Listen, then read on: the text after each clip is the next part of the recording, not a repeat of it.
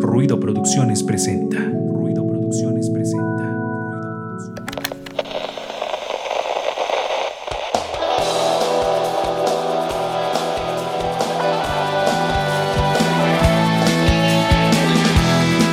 Esto es Ruido de Fondo, un espacio para compartir, difundir y crear contenido cultural independiente. Quédate con nosotros para que juntos Hagamos ruido. Ruido de fondo.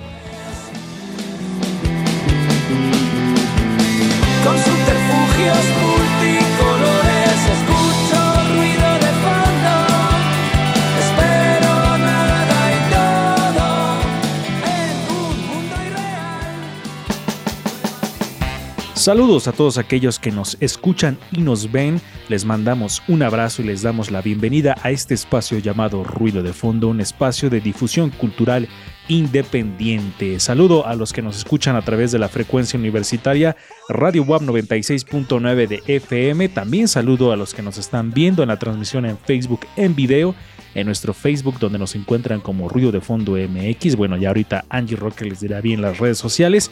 Y también saludo a todos aquellos que nos estén escuchando en diferido a través de la plataforma Spotify, porque también subimos este programa ahí de alguna manera como en formato de podcast, ¿no? Porque no es como un podcast como tal, pero bueno, está ahí disponible como podcast en Spotify. Y también saludo como siempre, como cada inicio de programa, a Darío Montiel allá en los controles de Radio Web. Y saludo también a los pertenecientes a este grupo de ruido de fondo que ahora resulta que otra vez recién se anda resolviendo crímenes en la ciudad. Entonces esperemos que para la próxima parte del programa ya esté por acá, porque dice que se le anda haciendo tarde. Pero bueno, ya está por aquí presente Angie Rocker. Adelante Angie, ¿cómo estás? Hola amigos de Ruido de Fondo, pues un gusto estar con todos ustedes y pues sí, yo sé que los Resendelivers ya lo extrañan. y pues sí, esperemos que llegue para la segunda parte del programa que va a estar pues muy interesante. Y pues muchas gracias a todos ustedes que ven este contenido y que lo comparten. Eh, siempre es un gusto platicar con todos ustedes. Recuerden que nos pueden seguir en redes sociales como Ruido de Fondo MX, en Facebook, Twitter, Instagram, YouTube y Spotify. Ahí nos encuentran. Perfecto. Ay, ya te había yo cambiado de cámara, te quité por un momento. Pero bueno, gracias a Angie por su presentación y ahorita les vamos a decir el tema del que vamos a estar hablando, no sin antes presentar también a nuestro otro eh, eh, compañero que ya anda por aquí conectado desde el inicio del programa, Fabián Rosas. ¿Cómo estás, amigo? Hola, hola, muy buenas noches. Este, gracias por sintonizarnos y espero que estén teniendo una buena noche. No como en mi caso que está lleno de hormigas y las veo pasar por todas partes. que eh, desde hace la otra vez nos me platicabas que tenías un problema con las hormigas ahí en tu casa, pero más problema ha sido el que derrotaron a los soles de Phoenix, porque me platicaba Fabián que pues, él es fan de este equipo y resulta que ya los eliminaron y está un poco triste y Angie está triste porque también eliminaron al Puebla. Entonces, puras tristezas este este día que estamos haciendo esto, pero bueno, esperemos en la siguiente en el caso del fútbol, el siguiente torneo y en el caso del básquet también es torneo, ¿verdad? ¿O se llama de otra manera? Sí, torneo, Ah, ok. Bueno, temporada, ¿no? Creo que es más. temporada. Ah, sí, es cierto. es que me desconecté de pronto del básquet y ya no sé qué onda. Pero bueno, vamos a empezar este programa como siempre lo hacemos con la retrospectiva, la memoria histórico-sonora de nuestro programa. Hoy dedicada a un personaje del rock nacional sumamente importante que tuvo un legado muy chido a pesar de que fue muy poco porque desgraciadamente se fue antes de tiempo, creo yo. Así que vamos a escuchar la historia del señor Rodrigo González. El pasado. El pasado. Suena en retrospectiva.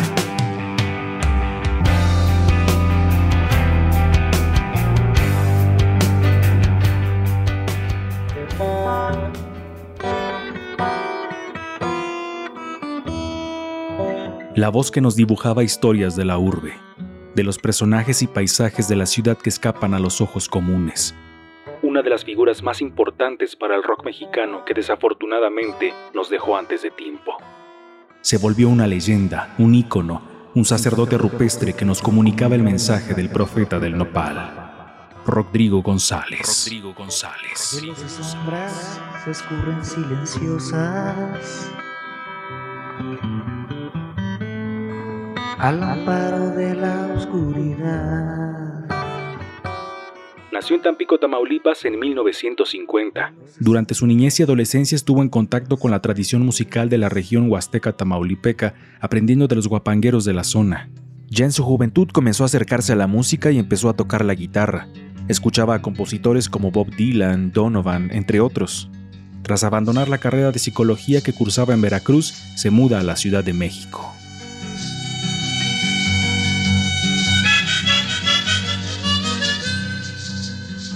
En la Ciudad de México se dedica por completo a la música, comenzando a tocar en diversos bares de la ciudad, abriéndose camino en la escena underground de la música en ese entonces. Eran los años 80 y Rodrigo rodaba en la Ciudad de México cantando.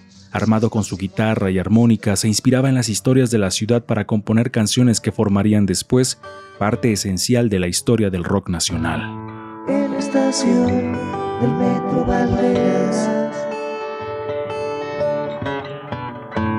Ahí fue donde yo perdí a mi amor.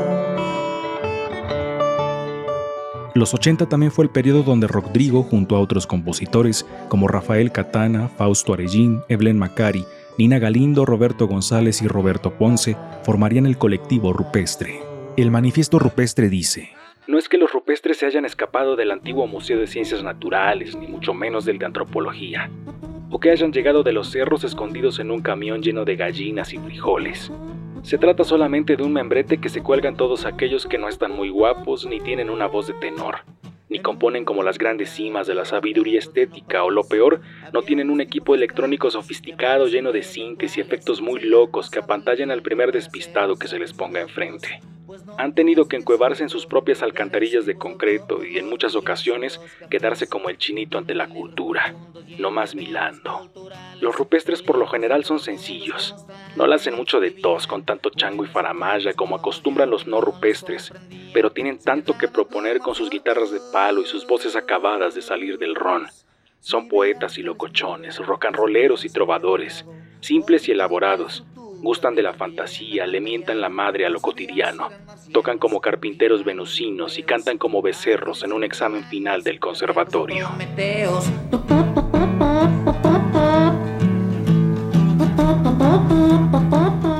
A mediados de los 80, su carrera comienza a brillar aún más, ofreciendo conciertos en muchos lugares y apareciendo en shows televisivos. En 1985, Rodrigo ya tenía pactado grabar su primer disco de manera profesional. Hasta ese momento, solo había grabado un cassette con 12 canciones, que él mismo editó, produjo y distribuyó. Pero el 85 fue el año en el que la tierra sacudió a México y cobró la vida de Rodrigo. Vieja ciudad de hierro, de cemento y de gente sin descanso. Si algún día tu historia tiene algún remanso, dejarías de ser ciudad. Rodrigo dejó canciones que marcaron la vida de muchas personas, así como la historia del rock mexicano. Canciones con una excelente lírica. Viscerales, poéticas y filosóficas, estas canciones trascienden el tiempo. Su legado queda para siempre en las calles, en los puentes, en los vagones del metro, en los corazones. Ícono del rock mexicano, Rodrigo González. Rodrigo González. Robando sobre sueños innecesarios y rotos. La retrospectiva, en ruido de fondo. Prisionero iluso de esta selva cotidiana. Ahí estábamos escuchando la retrospectiva de esta semana, como ustedes ya lo pudieron ver y escuchar, del señor Rodrigo González, el sacerdote rupestre. No confundir porque él no era el profeta del nopal. El profeta del nopal se le aparecía a él y entonces él, eh, diseminaba su palabra, decía él.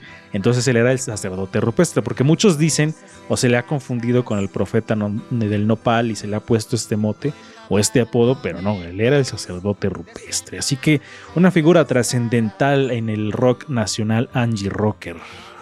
Sí, eh, creo que eh, él logró como, como esta parte de, de describir la ciudad, como ya alguna vez lo habíamos platicado con Chava Flores. eh, creo que también Rodrigo tenía como esa capacidad, ¿no? De, de plasmar la vida en la ciudad a través de las canciones y de las canciones escritas en español, porque Digo, a veces eh, nos vamos como con otras tendencias, pero pues lo que hacía Rodrigo está muy chido. Por ahí también este José Agustín, este escritor, también hablaba mucho de él. Entonces, pues qué chido escuchar la historia de Rodrigo. Exactamente, y platicábamos con Fabián, de- él es muy joven y no tenía conocimiento de él, pero le platicamos y, y sobre lo que había hecho Rodrigo. ¿Cómo ves, amigo, este personaje trascendental de la historia del rock en nuestro país? Muy interesante, ¿no? Su historia me llamó mucho la atención. Creo que. Ajá, en mi caso, no sé si al- algunas otras personas conozcan, entonces creo que valdría la pena como darle una revisada a este tipo de artistas. Exactamente, y, y más aquellas personas que a veces eh, piensan que determinados grupos o bandas son como los pilares del rock mexicano, y en realidad hay artistas underground que han hecho mucho y que no están un poco de pronto invisibilizados, como es el caso de Rodrigo, como es el caso de todo el colectivo rupestre, como es el caso de eh, Carlos Arellano aquí en Puebla, que también es un, un gran pilar del rock nacional. Entonces, pues ahí échenle una, una investigada también para que conozcan a, esta, a estos grandes personajes de la música en general de nuestro país. Vamos a lo que sigue aquí en nuestro programa, que es la sección de ruido, cámara, acción, cine y series con Fabián Ross, que hoy nos trae unas películas bastante densas y así como, "Ay, ah, no sé si verlas, porque son de esas, de esas que son muy crudas, que te reflejan una realidad un poco difícil de digerir. Así que vamos a la sección y regresamos. Ruido, cámara, acción.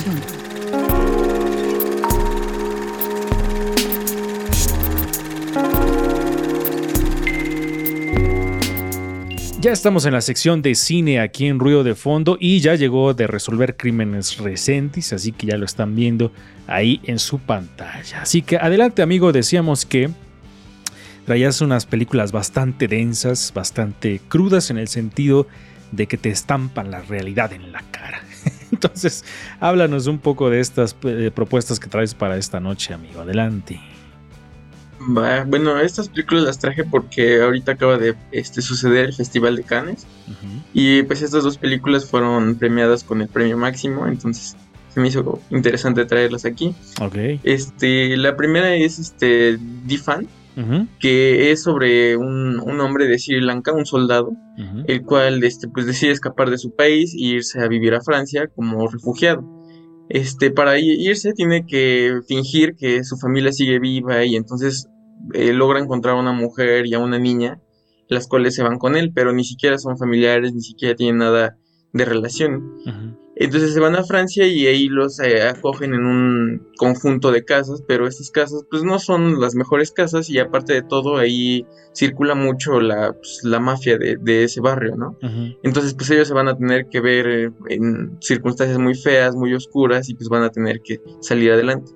Esta película es dirigida por Jacques Audiard, uno de los directores franceses ahorita pues, más este, buenos. Dirigió el- Un Profeta, esa fue otra de sus grandes películas. Y como dije, esta película se llevó la palma de oro en el festival. Oh, eh, esas son de esas historias que cuesta mucho trabajo ver, ¿no? Porque son de realidades que acontecen en, en- en- eh, con, a- le- que le acontecen a muchas personas que no sabemos, ¿no? Y que son historias que están como no sé cómo explicarlo, sino son historias como enterradas, pero enterradas por, de alguna manera por la hasta por los medios, ¿no? Pero que desafortunadamente eh, suceden por a, cada momento y en todos lados. Me acordé mucho de la de la película que recomendó Angie en algún momento de Noche de Fuego.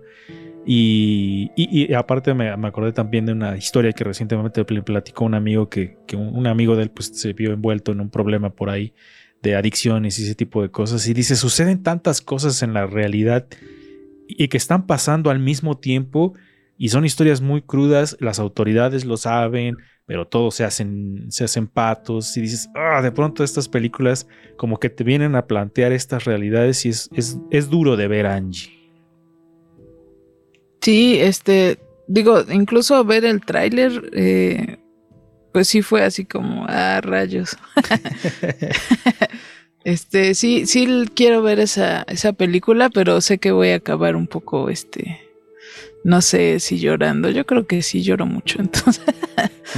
Entonces creo que sí, este, pero como dices, ¿no? O sea, también hay que, ah, nos tenemos que abrir a esas realidades porque pues están pasando, ¿no? O sea, son cosas que pasan y que aunque son dolorosas, pues también hay que saber qué es, qué es lo que está, hay que tomar conciencia, ¿no? Aparte, eh, digo, el, Festival de Cannes y el cine en general, y creo que fue una de las... eh, de, alguna de las características que se dio la semana pasada que, que estaba el Festival de Cannes, porque anunciaba, digo, se hizo una transmisión con, con Zelensky, ¿no? El presidente de Ucrania, y que le pidió a la industria del cine que no se quedaran callados con las injusticias. Y digo, dejando un poco de lado a lo mejor el discurso político de este personaje, creo que el cine Resendi sirve para eso también, ¿no? Para alzar la voz y para demostrarnos ciertas realidades que están sucediendo y para reflexionar sobre eso.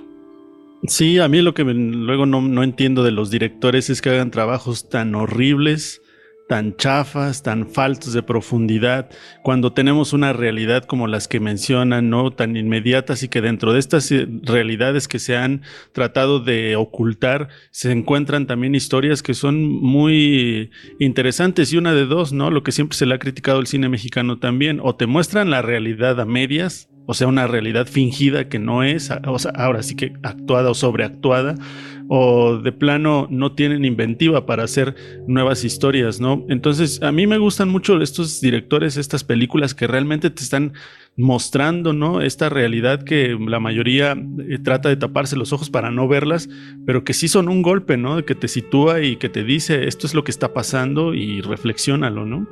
Y, que contrasta Fabián con lo que estábamos platicando hace ratito, ¿no? Que gran, eh, la mayor parte de notas que hubo sobre el Festival de, Cannes fue enfocado en Tom Cruise, ¿no? y, que, y que nos decías que le habían, que le dieron la palma de oro, ¿no? ¿Qué onda con eso, Fabián? Sí, sí, sí, se le, le dieron, bueno, desde mi punto de vista un poco medio injusto, ¿no? Ajá. ajá. Y, y, y sí, o sea, la verdad, ajá, como que es raro, ¿no? Porque por una parte está esa noticia, pero Cannes como que suele eh, premiar a muchas películas y darle pie a muchas películas que reflejan este tipo de cosas, entonces sí es contradictorio. Ajá, es, un poco contradictorio y creo que la... No sé si tenga que ser una característica de, este festival que justamente premia películas que son diferentes a lo que hace Hollywood, ¿no? Y que de pronto tengan un poco esta cuestión de que, ay, le vamos a dar la palma de oro a Tom Cruise y viene con la película de Top Gun, Maverick y ese tipo de cosas, como, qué extraño. Pero bueno, continuamos con la siguiente recomendación, amigo, que también es una cinta que nos muestra una realidad ah, muy dolorosa también. Adelante. amigo. Anda muy rudo, Fabián. Adelante. Este, ajá, bueno, esta película creo que se llevó de hecho la Palma de Oro el año siguiente, eh, se llama Yo Daniel Blake, este es dirigida por Kenneth Lonergan, uno de los directores más aclamados de Cannes, creo que todas sus películas se han presentado ahí. Este, y bueno, trata la historia de eh, Daniel Blake, un hombre ya mayor que se dedica a ser carpintero, pero se ve en circunstancias difíciles, entonces tiene que pedir eh, ayuda al eh, servicios sociales, ¿no? Tiene que pedir ese, ese servicio, pero pues la película refleja mucho cómo no es perfecto este servicio, ¿no? Eh, al mismo tiempo conoce a una chica, Katie, que tiene su- sus hijos y pues ella se les está viendo en unas circunstancias muy duras y entonces entre ellos dos empiezan a apoyar y empiezan a entablar una relación muy parecida como de padre e hija, ¿no? Es una película así, la verdad, dolorosa y al mismo tiempo refleja una realidad bastante interesante porque creo que siempre decimos que Inglaterra es como un país sin defectos, ¿no? Y esta película te refleja que verdaderamente hay problemas, ¿no? Internos que muchas veces como que se ignoran alrededor del mundo. Sí, y mira, señalas algo bastante interesante, amigo, que es esta cuestión como de desmitificar la, la- las apariencias que tienen ciertos países, ¿no? Porque por fuera se refleja esta parte turística, ¿no? De Inglaterra y en general de, de- Europa, ¿no? Pero también se viven problemas muy complicados, ¿no? Y lo vimos recientemente con Estados Unidos y los videos que se empezaron a subir de ciertas zonas donde había mucha gente sin hogar y que estaban en problemas de drogas horribles, ¿no? Y, ahora viene esta película y nos plantea esta situación de la gente con desempleo, la gente mayor también que la está pasando bastante mal y cómo se enfrentan a estos sistemas de alguna manera que no son infalibles, ¿no? Infalibles, hasta caducos y esta realidad tan dolorosa de una persona que pues tiene un oficio y que de pronto se ve en circunstancias económicas complicadas, Angie, y dices, changos, como que no sé, son, te digo, de esas historias que, que es, es, es difícil verlas, pero que también es importante mencionarlas. Sí, pues digo, fue algo que, que también eh, pues lo sentimos muy cercano cuando pasó todo esto de la pandemia, de cuántas personas se quedaron también sin empleo y de cómo sigue, pues cómo eh, seguimos en esta situación y estando en situaciones más complicadas este, socialmente o en esta cuestión de salud. Y bueno, quería decir algo, creo que en este, este director, eh, porque me puse a hacer memoria, porque hace muchos años eh, salió como un compilado de, documentales, bueno, mejor dicho, de cortos acerca del 11 de septiembre. Y yo me acuerdo que uno que vi que me marcó mucho fue de este director, donde hablaban del 11 de septiembre, pero de cuando fue el golpe de Estado en Chile, que fue el mismo día. Y entonces eh, desde ahí no, eh, me marcó mucho. Entonces, cuando vi que era este mismo director, dije, no manches, de seguro va a estar este, muy crudo y, y te va a hacer reflexionar, ¿no? O sea, claro. Sí, por ahí si lo pueden buscar también está chido. pues una, una selección de películas que, eh, como, que habíamos venido un poco mezclando entre fantasía, entre historias un poco, eh, digamos, más digeribles la semana pasada nos recomendaste es, tan solo el fin del mundo, que ya empezaba así como a visorarse una cuestión medio, medio compleja de ver, pero insisto, este, este también es el cine que, se tiene que ver, ¿no? Digo, de alguna manera también cuando las primeras que nos recomendaste, como fue La hija oscura, que también sientan una realidad sobre la maternidad que viene a, replantearnos muchas cosas, muchos paradigmas, ¿no? Entonces, también es ese cine que se agradece que los directores hagan, porque son temas demasiado importantes. Y un poco eh, retornando a la plática que teníamos previo a programa, pues está David Cronenberg con eh, Crimes of the Future, que es esta película que le decía Fabián, que haciendo esta revisión de, la premiación se ve bastante interesante, pero es muy extraña. No sé si eh, tengas algo, algo por ahí que compartirnos de Cronenberg, amigo. Sí, yo creo que es de los directores más, como decíamos, como más interesantes porque tiene una filmografía como muy diversa, ¿no? Habla de muchos temas, al mismo tiempo es muy grotesco visualmente, entonces creo que va a ser muy interesante porque tan solo el elenco está padre. Nuevamente Kristen Stewart sale, dicen que es una muy buena actuación la que hace, entonces valdrá la pena darle una oportunidad. Exactamente, y para los que no ubiquen de, de forma rápida Cronenberg, pues fue quien hizo La Mosca, que fue una película ochentera que todo mundo vio y que todo mundo se horrorizó y vomitó en algún momento de la película, pero Resendiz la de tener un poco más... Eh, no, bueno, no sé si ya la viste, la de La Mosca. Sí, pues era una película que en su momento causó gran impacto, ¿no? Porque pues, se mostraba por primera vez algunos efectos especiales muy interesantes, ¿no? Y la historia en sí, pues sí era, era, era impactante, ¿no? Y hace ratito que estaba hablando Fabián de, este es un personaje que sufre mucho, que era carpintero. Yo pensé que iba a terminar en crucifixión, dije, ya sé de qué nos está hablando. No, ya lo había hecho con la última tentación de Cristo, que nos recomendó la vez pasada. Pero bueno, ahí está la cuestión de Cronenberg, que digo es de los como de los directores que está eh, eh, como en, boca de todos en la cuestión de los, de los, premios de la entrega de la Palma de Oro en el Festival de Cannes. vamos, ah, vamos, a ver qué resulta. Digo, nomás para decirles, la mosca es la más digerible, yo creo, de Cronenberg.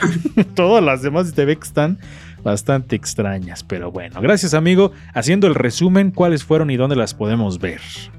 Este sí fue Difan y yo Daniel Blake. Ambas se encuentran disponibles para renta y compra en YouTube, nada más. Ok. Sí, porque este sí es cine más exclusivo, amigos. Este no lo pueden encontrar en cualquier plataformilla. bueno, de hecho, ya para ir cerrando, Cronenberg apenas tuvo unas declaraciones sobre Netflix, ¿no? Que dijo, esos de Netflix son muy conservadores. Yo les propuse hacer una película y se negaron porque no le quieren entrar a, a lo que de veras está chido. Entonces, bueno, vamos con lo que sigue. Gracias, amigo, por las recomendaciones una vez más. Adelante, Angie, con Mujeres en Frecuencia.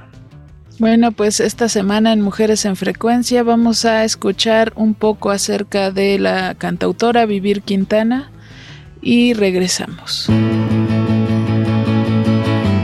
Mujeres en Frecuencia.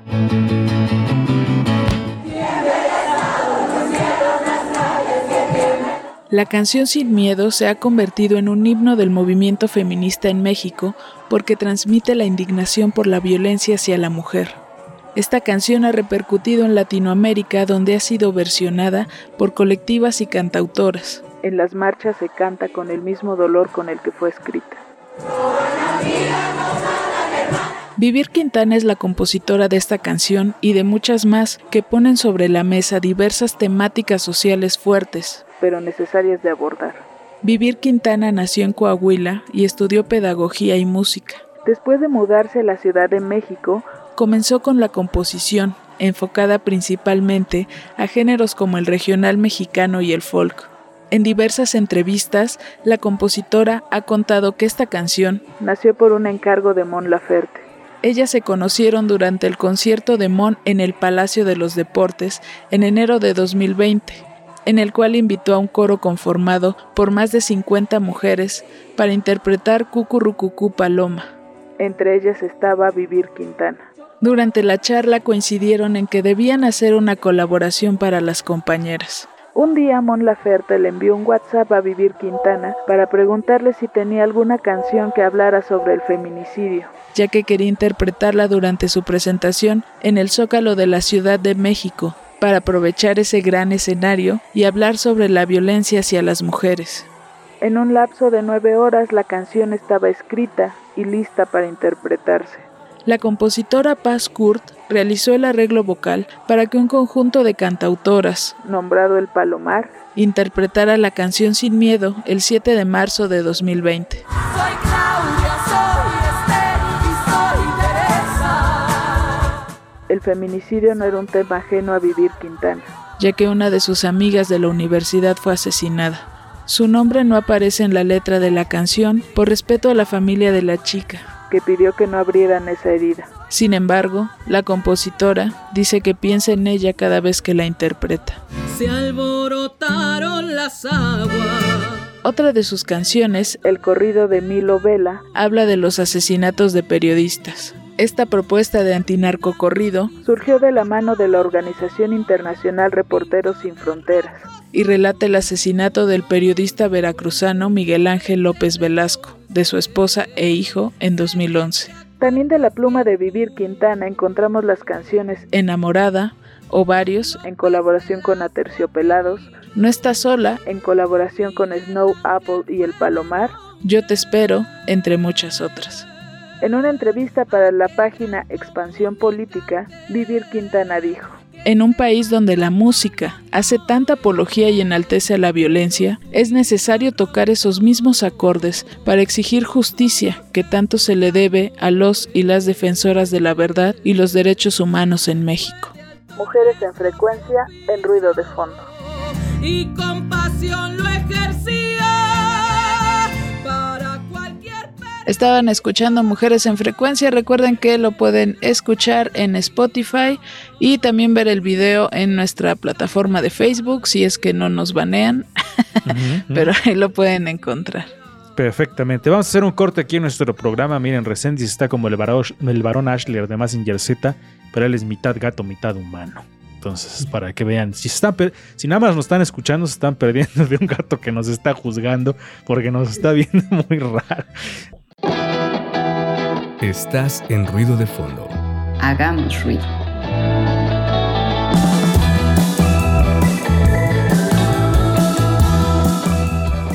Amigos de Ruido de Fondo, vamos a la parte del feedback, el tema de esta noche aquí en nuestro programa. Y la pregunta que ya les hicimos desde el. Bueno, no creo que no se las hicimos al inicio, pero ¿ustedes son supersticiosos? Y si es así, ¿qué superstición tienen?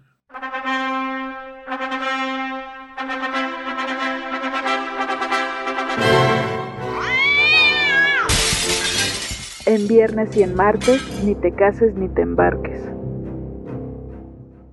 Y una superstición mía es que si se te rompe un espejo o rompes tú un espejo, tienes siete años de mala suerte. En todos los aspectos o ámbitos que ten- llevamos cotidianamente. Superstición, creo que la única superstición que tengo es bueno, ya personal porque ya no es otras cosas, es que si digo que me va mal, me va bien en los exámenes. O también si digo, no, es que no sé, sí me lo sé todo.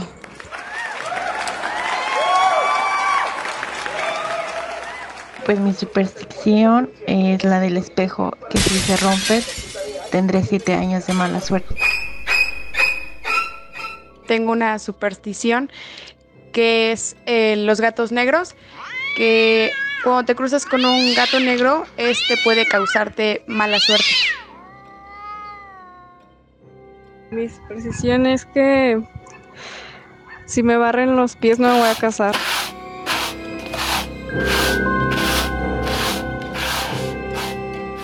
Ahora sí ya estamos en el feedback hoy para hablar sobre las supersticiones, estos actos, costumbres, actividades que tienen las personas para evitar la mala suerte. En su mayoría son, eh, está enfocada a estas cuestiones de la superstición, así que de eso vamos a estar hablando. Adelante, Recendis con el tema de esta noche. Bueno, pues es que a través del tiempo los hombres y mujeres han tratado de también darles una explicación a los fenómenos, algunos fenómenos naturales, ¿no? Algunos fenómenos que pasan también, eh, pues a lo largo de la historia, en las diferentes épocas, en las diferentes situaciones y circunstancias que se han encontrado, y muchos de ellos les atribuyen a no encontrarles una explicación científica a todo, pues el, tienden a atribuirle ciertos poderes, ciertas cuestiones mágicas, ¿no?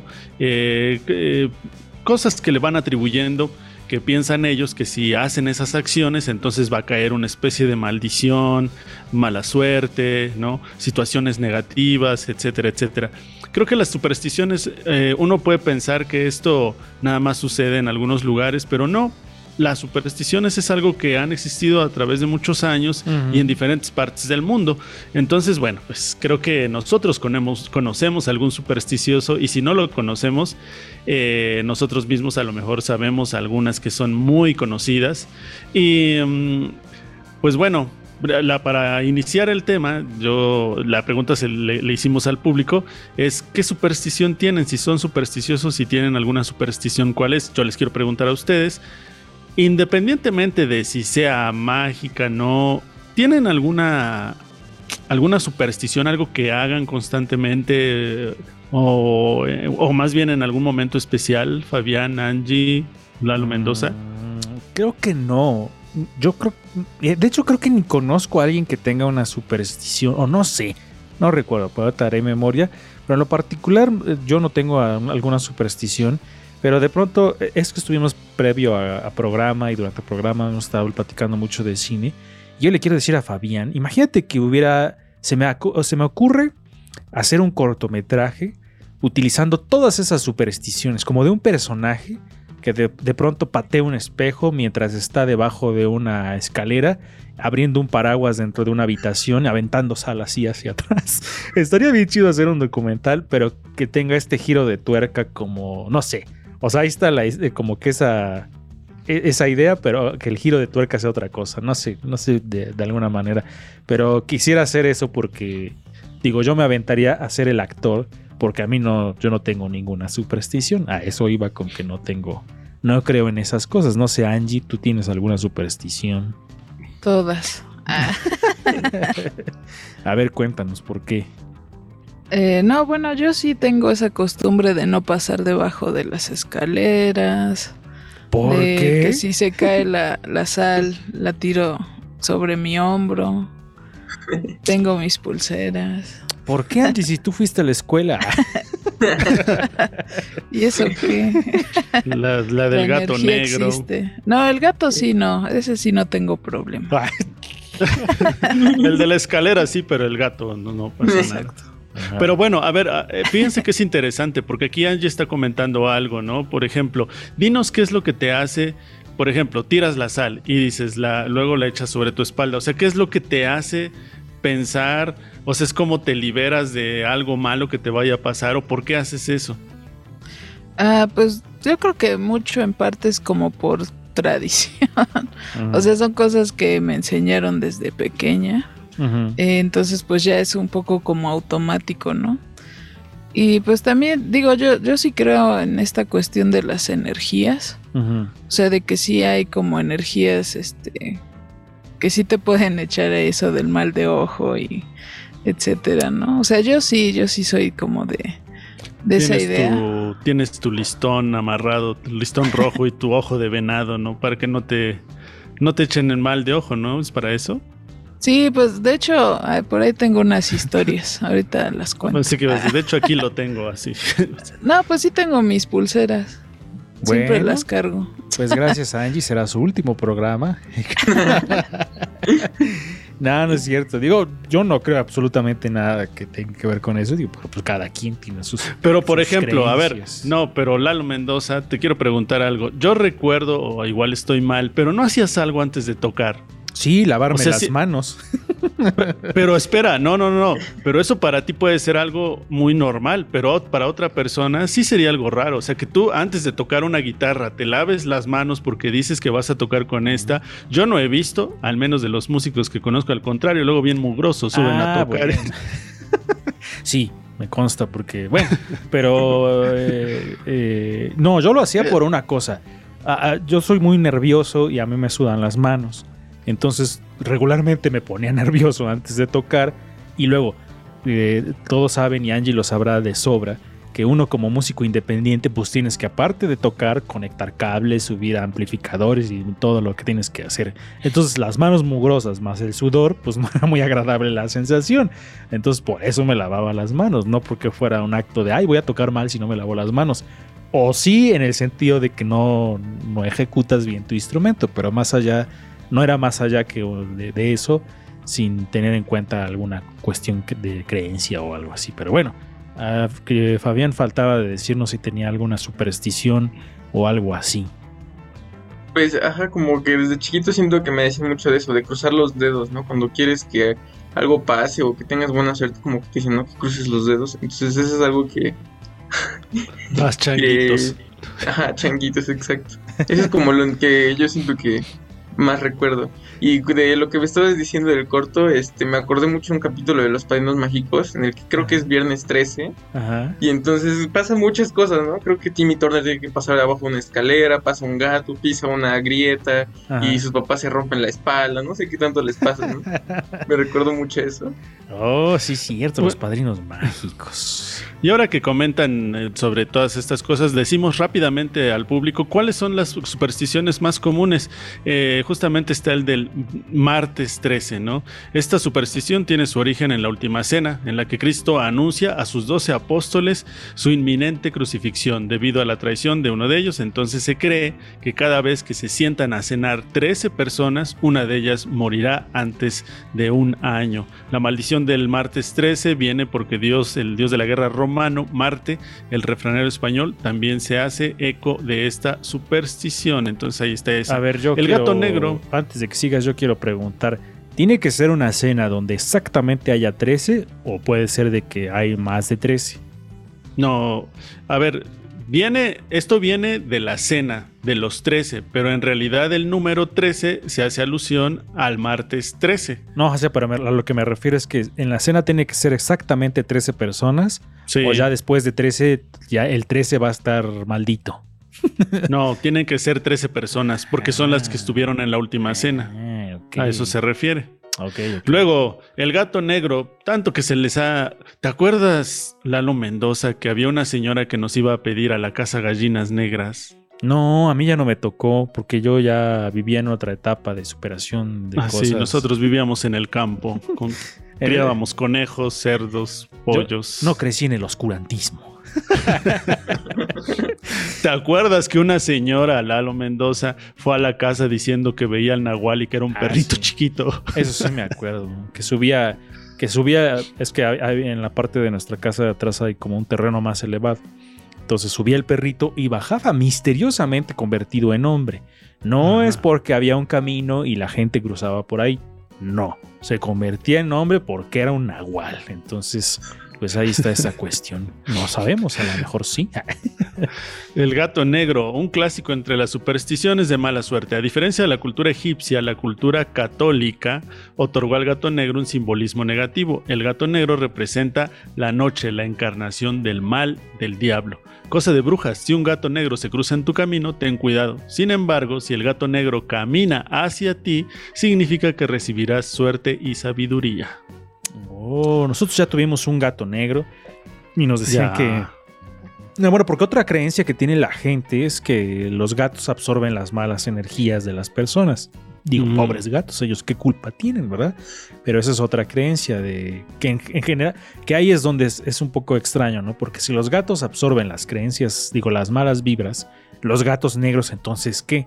O sea, sí la absorbe, pero no, o, o- o cómo está el asunto, o solamente que están excluidos los gatos negros. Que es importante acabar con esa superstición. Totalmente. Porque en temporada de Noche de Brujas en Estados Unidos hay mucha gente que los mata y los maltrata y así. Entonces, a ver, dejémonos de Sí, tonterías. es una tontería porque reciente, recientemente, hace como dos años, o leía yo una noticia donde unas personas, no me acuerdo en qué comunidad, y de aquí de México, este, quemaron una lechuza porque creían que era una bruja.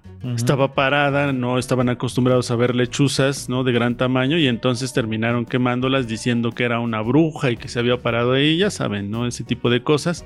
Pero bueno, la de Angie, derramar la sal. La sal siempre ha sido un símbolo, pensemos en su uso tradicional para, la, este, para los alimentos, de incorruptibilidad y por lo tanto símbolo de las relaciones duraderas que no se pudren. Si, ten- si tenemos la mala suerte de derramar por accidente un salero, la tradición indica que debemos proceder a coger un pellizco de la sal, derramarla y arrojarlo a nuestra espalda, tal como lo hace Angie Rocker, por encima del hombro izquierdo. Con razón luego digo, ha de ser caspa, pero era sal. De lo contrario, nos arriesgamos no, a es, sufrir. no, no es caspa, es buena vibra. Si no, nos arriesgamos a sufrir engaños y decepciones en nuestras relaciones personales. Ahora, ni te hace funcionado la sal, Angie. ¿ves? No, sí, ¿cómo no? Sí. Sí, sí, pero bueno. Es que él no sabe. Para otro Ah, bueno, ok. Pasar debajo de una escalera rápidamente. ¿De dónde viene eso? Bueno, pues eh, su origen es algo confuso. Por un lado, la escalera se relaciona con la muerte por el patíbulo, ya que en la escalera subían los verdugos, colocaban la cuerda de los ahorcados. Y por otro lado, la tradición pictórica cristiana solía colocar a Lucifer, a Lucifer agazapado mirando a la mitad debajo de la escalera que usaban en el descenso del cuerpo de Cristo. Otro posible origen tiene que ver con la can- sagrada mística de que siempre se otorgó el- al triángulo el ojo de Dios de la Santísima Trinidad y precisamente un triángulo es la figura geométrica que forma la escalera apoyada en la pared, por lo que se considera un sacrilegio atravesar el triángulo sagrado. Ok. Pues ¿Alguien de ustedes, ajá, rápidamente, se levantan con el pie izquierdo o pie derecho? Yo soy zurdo, así que vivo maldito toda mi vida. Desde hace muchos años, ¿no? Algunas civilizaciones han compartido la discriminación por los zurdos y zurdas, precisamente. Eh, de Lalo Mendoza me acuerdo del capítulo de Los Simpsons de los zurdos.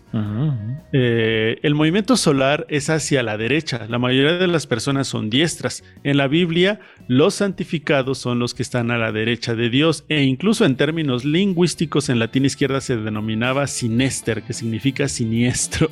Es algo tan arraigado que hoy seguimos usando en la superstición de levantarse con el pie izquierdo para referirnos a que es un día que todo nos va a salir mal o al revés. Ok, ¿Cómo pues ven? ahí están las supersticiones más comunes.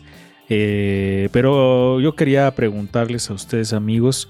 Digo, aparte, bueno, va- vamos, eso lo, va- lo voy a comentar un poquito más adelante. Pero adelante, Angie, si nos querías compartir algo sobre las supersticiones. Eh, pues bueno, estaba ahí leyendo algunas de las supersticiones y pues hay una que eh, dice de los bebés, que a los bebés hay que ponerles unas tijeras Ah, este, sí. abiertas como en forma de cruz abajo de la Cierto, cama tienes razón. Para evitar lo de las brujas. Y pues bueno, mi mamá me contó que una vez me estaba dando de comer, obviamente cuando estaba bebé.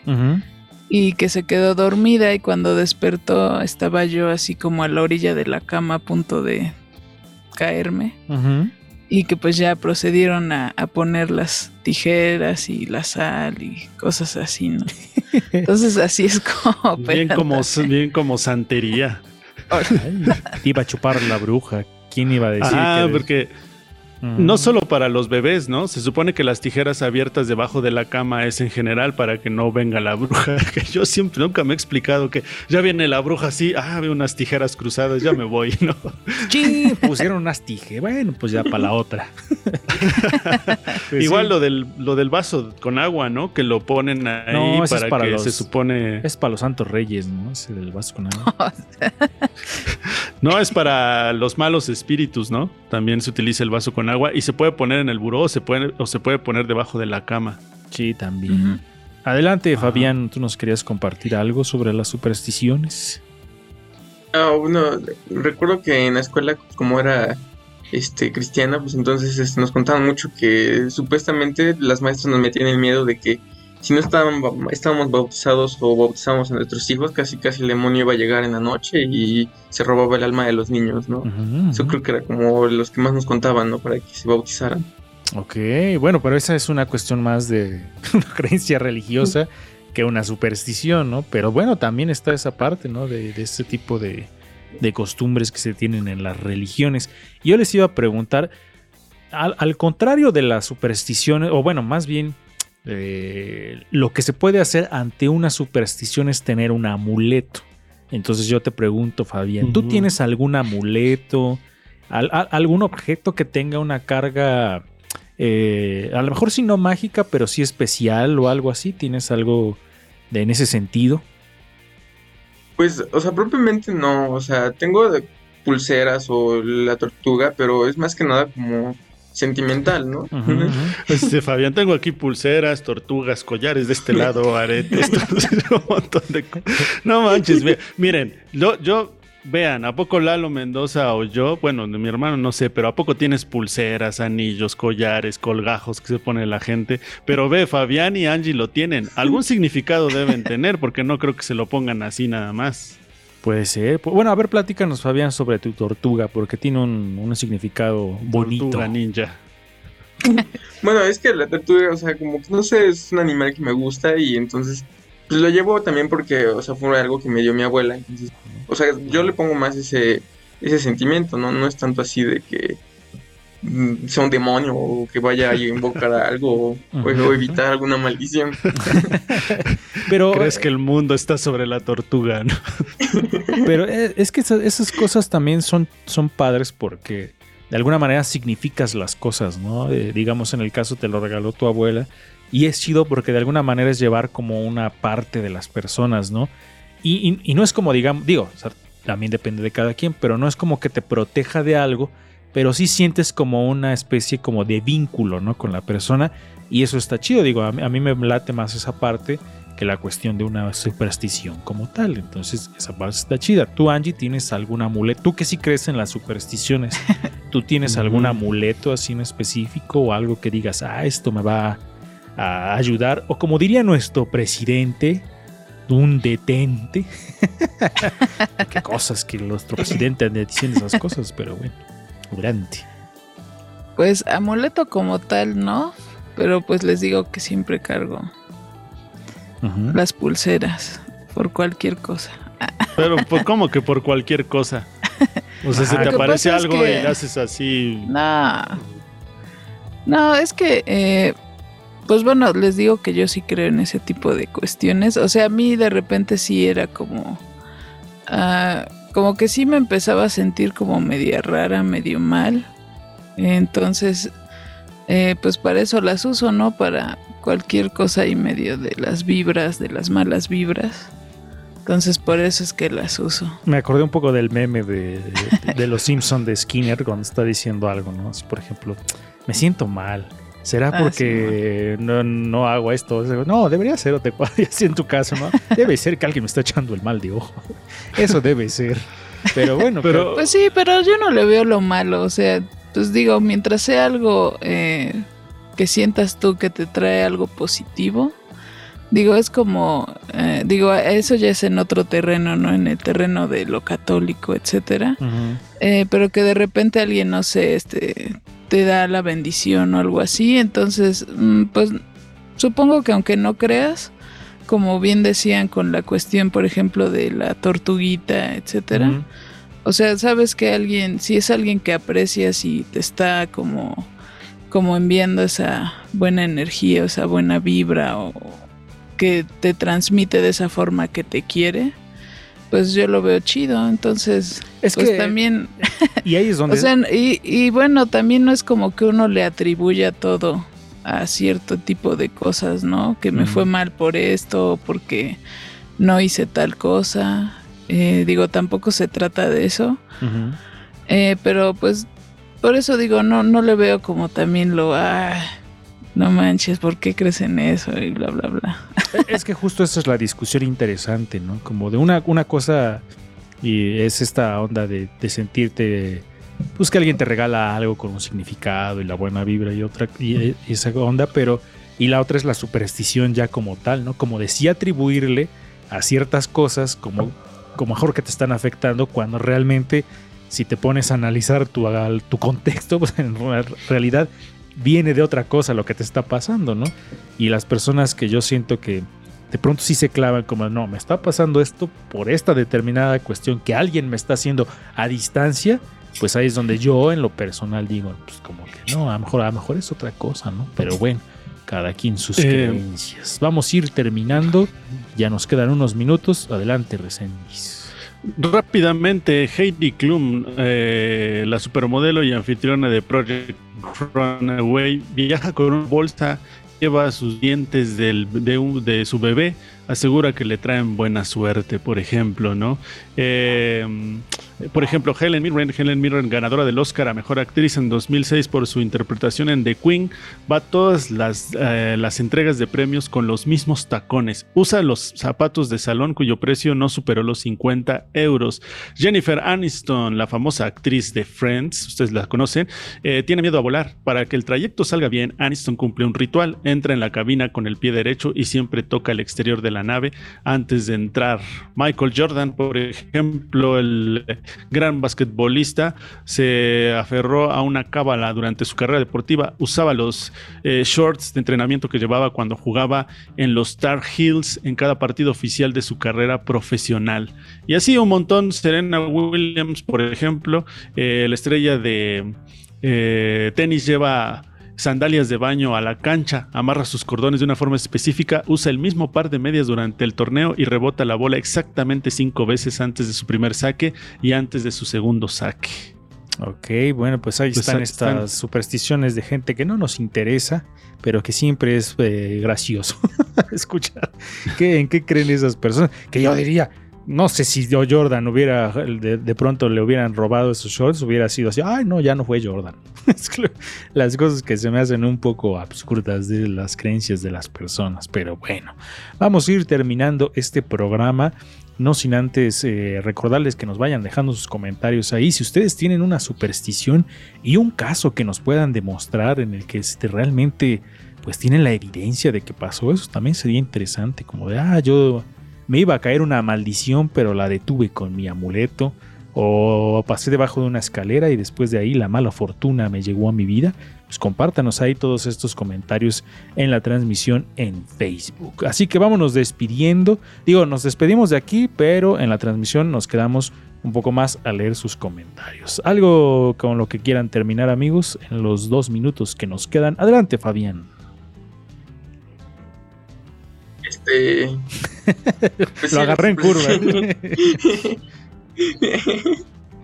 Adelante, Este, ah, adelante. pues sí, las supersticiones creo que es algo que no todas las personas tenemos, pero pues es, es interesante, ¿no? Conocerlas un poco y pues, ajá, respetar, A las demás personas. Muy bien, el mensaje ecuánime de Fabián Rosas. Adelante, Angie, vámonos.